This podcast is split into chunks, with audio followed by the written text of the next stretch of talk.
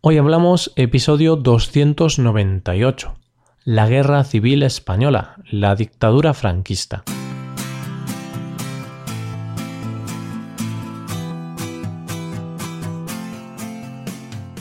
Bienvenido a Hoy Hablamos, el podcast para aprender español cada día. Ya lo sabes, publicamos nuestro podcast de lunes a viernes. Puedes escucharlo en iTunes, en Android o en nuestra página web y antes de comenzar, recuerda que en nuestra web tienes disponible la transcripción completa del audio y una hoja con ejercicios para trabajar vocabulario y para ver explicaciones de expresiones. Todo esto está disponible para suscriptores premium. Hazte suscriptor premium en hoyhablamos.com.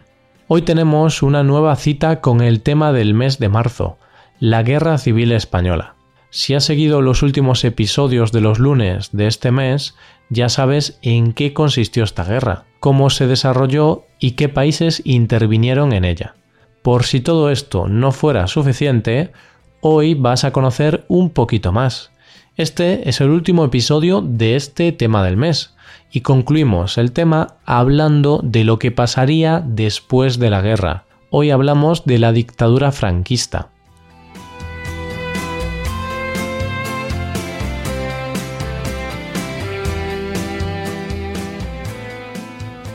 El 1 de abril de 1939, la radio española anunciaba que la guerra se había acabado, o lo que es lo mismo, que el bando sublevado, el bando franquista, había ganado la guerra.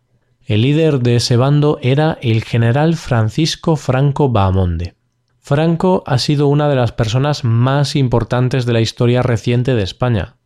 De eso no cabe duda. No es para menos. Con su dictadura, con su régimen autoritario, hizo y deshizo a su antojo.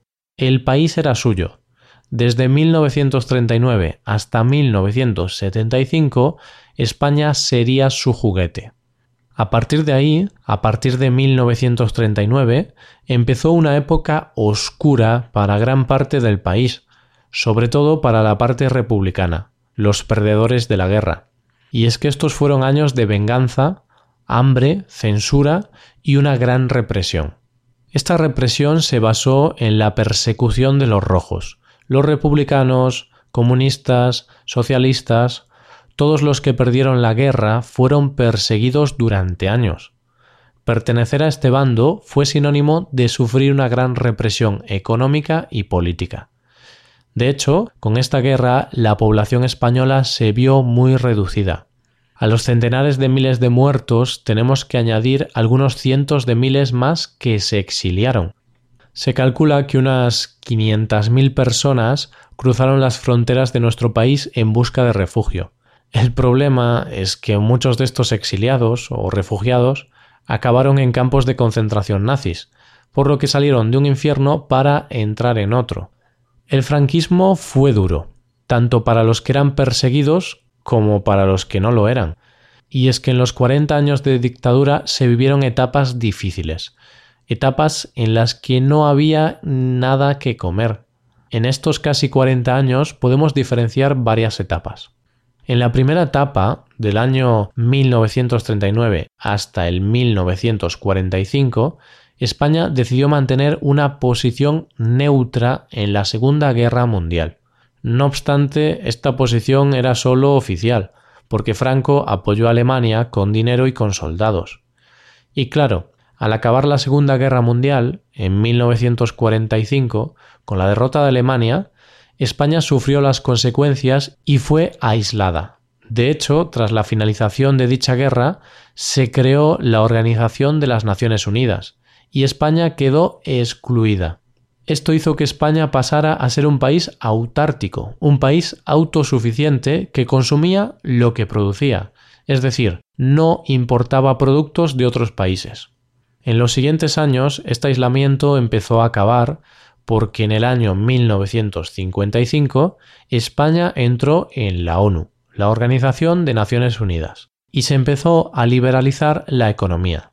Los años 60 se caracterizaron por el desarrollo del turismo, la emigración y el desarrollo de la industria.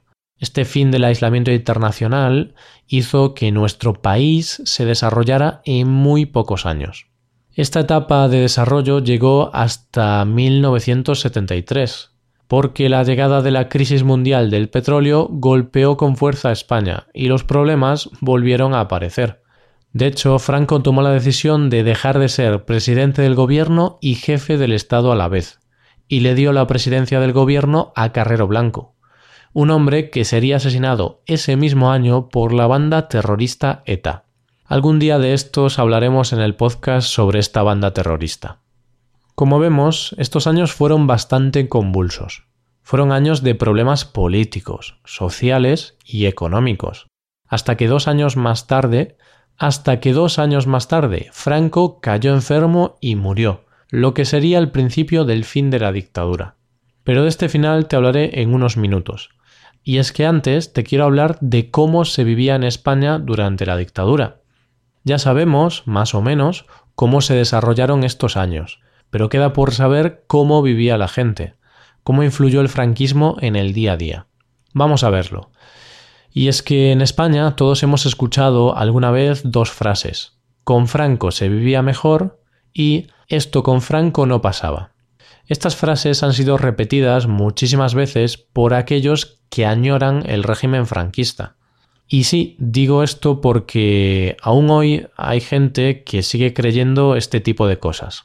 Analicemos un poquito estas frases. Con Franco se vivía mejor. ¿De verdad? ¿Es eso posible? Nos ponemos en situación. La realidad es que con la dictadura franquista España hizo algunos progresos, pero eso se debió en gran parte a que el país estaba muy atrasado. Cabe destacar que la guerra civil y la posguerra dejó un país destrozado, sin infraestructuras, industria ni economía. Por tanto, es cierto que durante la dictadura se dieron cambios positivos como el desarrollo de la industria, la apertura del país al resto del mundo o el paso del campo a las ciudades, por decir unos ejemplos. Estos cambios comenzaron sobre todo a partir de los años 50. Pero esas cosas no quitan el hecho de que con el régimen franquista las libertades y los derechos brillaban por su ausencia. El papel de las mujeres estaba limitado al trabajo en casa. No existía el divorcio, no había libertad de prensa. Las lenguas como el catalán, el gallego y el vasco se prohibieron. Había una gran censura en los medios de comunicación y así podíamos continuar todo el día. Lo que me resulta curioso es que, por ejemplo, si una pareja quería alquilar una habitación de hotel, tenía que presentar su cartilla de matrimonio, de lo contrario no podía hacerlo. Además, como te dije al principio, la gente pasaba hambre. Ante la ausencia de comida, hubo una época en la que había una cartilla de racionamiento. De esta forma, cada familia tenía una cantidad máxima de comida que podía obtener. Vamos, tiempos muy difíciles. Y por supuesto, existía una dura represión ejercida contra las personas que no apoyaban este régimen. Miles de españoles fueron fusilados por motivos políticos. Las personas contrarias a la dictadura eran condenadas a prisión o a muerte y los soldados los mataban y los enterraban en fosas comunes. Aún hoy en día muchas familias intentan saber dónde están enterrados sus antepasados pues aún existen muchas fosas comunes que no han sido localizadas. Como podemos ver, fue una dictadura muy dura. Pero bueno, España empezó a ver la luz en el año 1975. Fue ahí cuando, con la muerte de Franco, dimos paso a la transición. La transición española fue el periodo en el que dejamos atrás la dictadura y pasamos a regirnos por una constitución democrática. El 20 de noviembre de 1975 murió Franco. Solo dos días después, Juan Carlos I fue proclamado rey. Eso sí, Juan Carlos I no fue elegido democráticamente, sino que fue elegido directamente por Franco, algo que aún hoy en día mucha gente no acaba de entender. De una forma u otra, lo que está claro es que con la llegada de la democracia, España empezó a disfrutar de la añorada libertad, una libertad que esperemos que dure eternamente.